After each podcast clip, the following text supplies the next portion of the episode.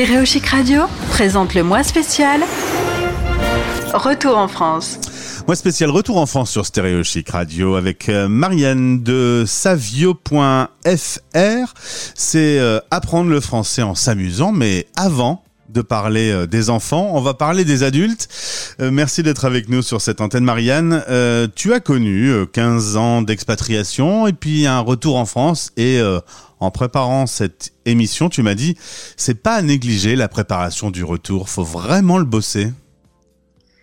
Euh, oui, alors euh, nous on est parti euh, en expatriation pendant 16 ans. On est parti d'abord à Francfort pendant 3 ans, et puis ensuite à Londres pendant 10 ans, ensuite Zurich pendant 3 ans, et ensuite on, est on est rentré en France. Et entre temps, on a même on a même fait des déménagements, ce qui fait qu'on est à notre dixième déménagement. Et à chaque fois, euh, moi, je trouve que, que c'est euh, jamais jamais agréable de déménager parce qu'on quitte euh, des souvenirs, des gens des gens qu'on connaît, avec qui on s'est bien entendu, avec qui on s'est bien attaché. Du coup, je trouve que partir, c'est toujours euh, c'est toujours un peu triste, c'est toujours un déracinement. Et puis, euh, ben, rentrer en France, comme on le dit, ben, c'est un peu comme rentrer de vacances.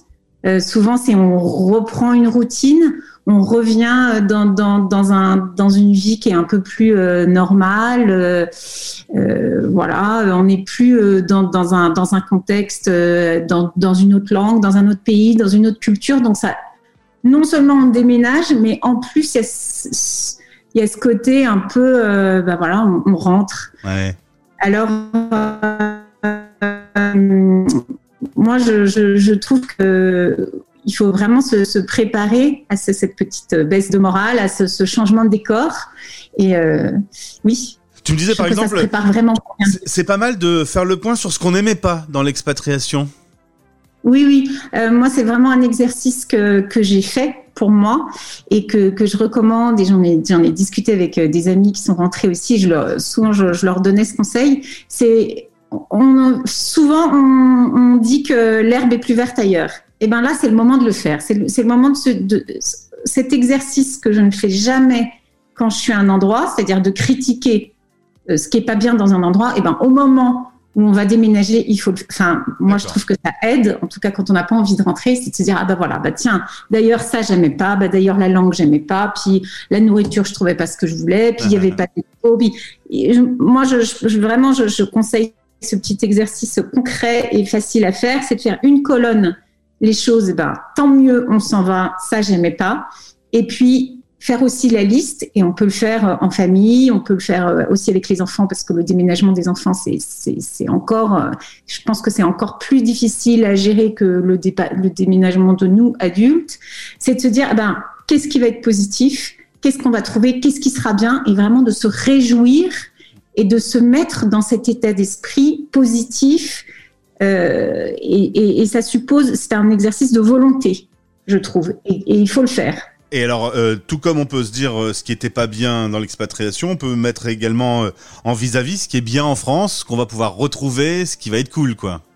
Oui, oui, c'est vraiment ça c'est vraiment ça l'exercice, c'est de se creuser les méninges. Ben, qu'est-ce qui, si on a besoin de se creuser les méninges, il y a des gens qui sont très contents de rentrer finalement, de retrouver leurs amis, de retrouver leur famille, euh, la nourriture, les, je, ne sais pas tous ceux auxquels qui leur a peut-être euh, manqué pendant l'expatriation, et là on retrouve. Et je trouve qu'il faut vraiment se concentrer sur ce positif et, euh, et le, valoriser et bien se préparer mentalement et physiquement aussi.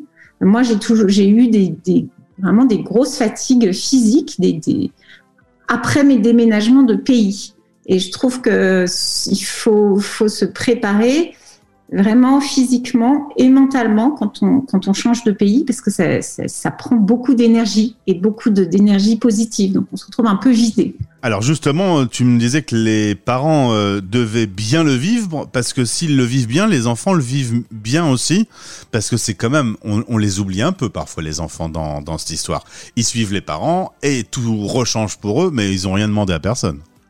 Oui, euh, il y avait un médecin qu'on avait consulté parce que ça avait été difficile pour un, pour une de nos adolescentes de déménager, qui nous avait dit euh, n'oubliez pas qu'un déménagement ça vient juste après un décès dans les choses difficiles à vivre pour les enfants. Donc je crois qu'il faut vraiment bien garder en tête que c'est quelque chose de difficile, euh, mais nos enfants cette capacité d'adaptation et puis sont rivés sur ce qu'on vit et donc euh, euh, ils vont vivre au diapason de la façon dont on ressent, même s'il restera des difficultés liées au déménagement, mais si au moins nous en tant que en tant que parents on le vit de façon positive, euh, ce sera d'autant plus facile pour les enfants. Justement, euh, les enfants vont revenir euh, souvent dans un système français. C'est rare qu'ils retournent dans une école d'un lycée international, par exemple. Ils vont retrouver le système classique. Et là, il peut y avoir un petit choc aussi. Il faut un petit peu préparer ça. Alors là, on, bascule plus sur ton activité au sein de savio.fr. Tu as eu des cas de français expats qui rentraient et qui retrouvaient le système scolaire français. warning, il faut bien se préparer.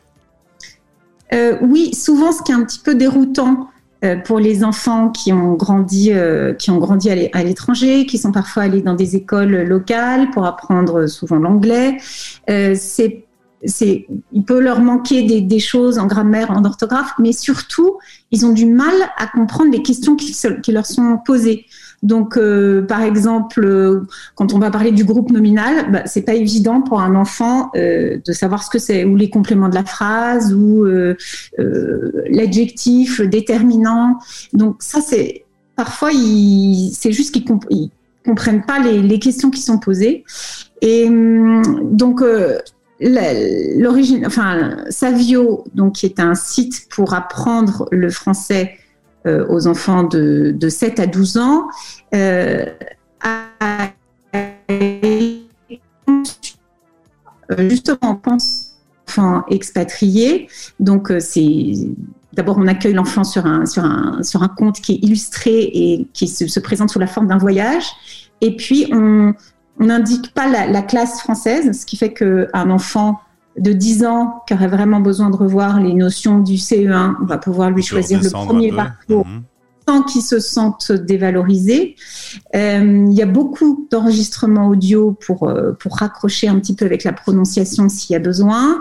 Et puis, euh, c'est très progressif puisque à chaque fois, il y a une petite leçon qui revoit bien la base en utilisant tout le vocabulaire pédagogique du programme de l'éducation nationale comme si on était euh, en France. D'ailleurs, c'est utilisé dans des lycées français. Euh, et puis des petites activités. Et donc, on peut, en tout cas, on a des retours de familles qui l'ont utilisé pour, un, pour, préparer leur retour en France, d'instaurer une petite routine où on fait un petit peu, un petit peu de, on avance un petit peu sur son parcours, on fait des petites étapes quand on en, de façon régulière et on se refamiliarise avec tout ce, tout ce vocabulaire de l'école française. Et euh, ce, qui est, ce qui est bien, c'est qu'à la fin du parcours, l'enfant a revu tout le programme euh, de, de, français de la classe. Et donc, il n'y a, aucun, il a pas de surprise quand on rentre en classe. Et puis, c'est fait de, de, façon bienveillante. Et du coup, l'enfant peut reprendre confiance en lui, et ne pas. J'allais dire, ça permet de raccrocher les wagons euh, de façon un peu ludique. C'est pour s'y remettre sans que ça se voit trop qu'on va devoir bosser, quoi. Oui, oui, c'était l'idée, c'était que ce soit ludique et puis vraiment que l'enfant reprenne confiance en, soi et se dise pas ah bah non ça va être difficile quand je vais rentrer en France. Non, non, non, puisque Savio euh, est vraiment conçu pour les enfants expatriés, mais aussi pour les enfants en France. C'est comme si c'est les mêmes mots et les mêmes exercices et les mêmes attentes qu'en école française. Marianne, pour faire euh, une petite synthèse, euh, le retour, ça peut être assez dur et c'est un exercice qui doit se préparer.